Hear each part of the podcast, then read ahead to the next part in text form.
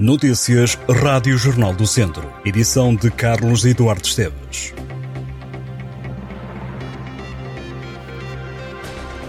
Um homem de 55 anos morreu esta segunda-feira na sequência de um despiste de uma Moto 4 em Severo, no Conselho de Moimenta da Beira. O comandante dos bombeiros de Moimenta da Beira, Carlos Pereira, confirma que o despiste terá acontecido durante a noite ou de madrugada. O acidente aconteceu na Estrada Nacional 226. O Ministério Público pediu uma pena de, no mínimo, dois anos de prisão para o padre de Viseu acusado de tentativa de coação sexual agravada e aliciamento de um menor para fins sexuais. A pena poderá ser suspensa. Defende o Ministério Público que o condenado tenha acompanhamento técnico através da frequência de programas de reabilitação para agressores sexuais de crianças e jovens e que seja sujeito a consultas da especialidade psiquiatria ou psicologia. No entender do Ministério Público, o padre Luís Miguel Costa deverá ficar ainda proibido de exercer profissão, emprego, funções ou atividades públicas ou privadas cujo exercício envolva contacto regular com menores. À saída do tribunal, o advogado de Luís Miguel Costa, Paulo Duarte, disse aos jornalistas estar convicto de que conseguiu desmontar a acusação ponto por ponto, peça por peça, e demonstrar que o cliente é inocente durante cerca de uma hora de alegações. Paulo Duarte frisou que se trata de uma acusação hedionda e que não há provas para uma condenação. A acusação sustenta que o arguído deu conta ao menor, na altura com 14 anos, do propósito de relacionar-se sexualmente com ele, convidou o jovem a encontrar-se com ele na casa de banho, procurando beijar na boca. O jovem evitou essas investidas. Mais tarde, diz a acusação, o padre enviou diversos SMS para o telemóvel do menor, aliciando-o para um encontro. A leitura do acórdão ficou marcada para a próxima segunda-feira, às nove e um quarto da manhã. A campanha eleitoral para as legislativas de 10 de março já começou e os partidos estão na rua. No último fim de semana, a lista do PS, encabeçada por Elsa Paes, esteve no Festival de Sopas de Sernacilho e na Festa dos Saberes e Sabores do Douro, em São João da Pesqueira. Os socialistas passaram ainda pela Feira do Pastor e do Queijo, de Penalva do Castelo, e pela Feira Quinzenal de Vila Nova de Paiva. O PS visitou também recentemente a Autoridade para a Prevenção e Combate à Violência no Desporto e a Academia da Associação de Futebol de Viseu em Mundão. Entretanto, o secretário-geral do PS, Pedro Nuno Santos, vai estar em Viseu no próximo sábado, às seis e meia da tarde, num comício que terá lugar na Expo Center.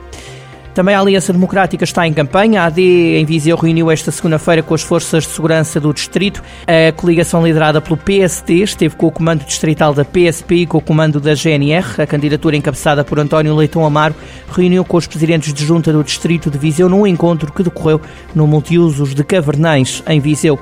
A AD visitou a Feira do Pastor e do Queijo, em Penalva do Castelo, e o Festival de Sopas, em Sernancelho.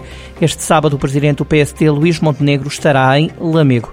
A candidatura da CDU para as legislativas em Viseu denuncia a falta de apoios à agricultura familiar e aos pequenos e médios agricultores, uma situação que, de acordo com a coligação PCP, Partido Ecologista Os Verdes, se verifica em Sepões, onde os candidatos falaram com a população local. Leonel Ferreira, Helena Barbosa, Isabela Almeida e Sandra Chaves, acompanhados pelo mandatário distrital Francisco Almeida e por uma delegação da CDU, foram até Sepões, onde muitos trabalham na agricultura. Também foram tema de conversa as questões da saúde e do aumento do custo de vida. A coligação defende o reforço dos serviços públicos e o aumento geral dos salários e pensões. O secretário-geral do PCP, Paulo Raimundo, vai estar esta quarta-feira no distrito de Viseu.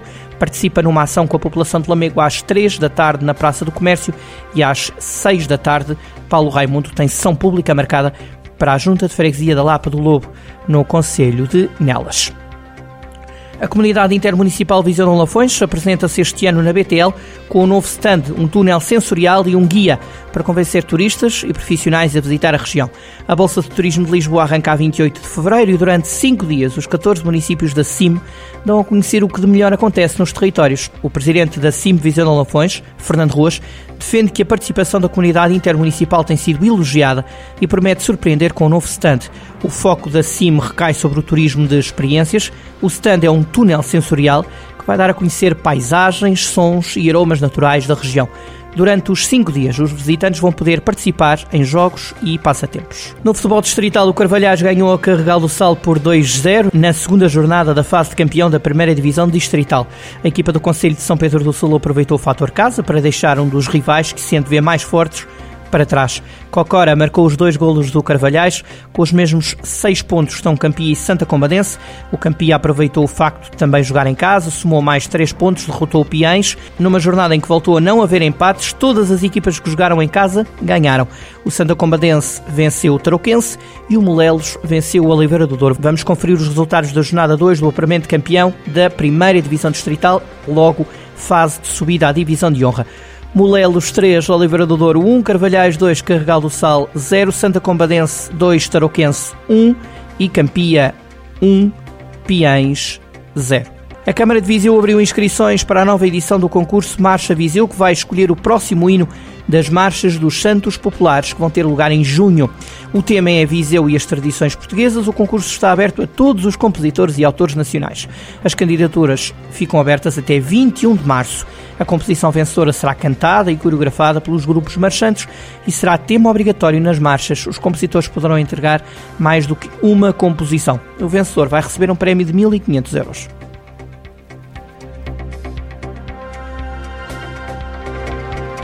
Estas e outras notícias em jornaldocentro.pt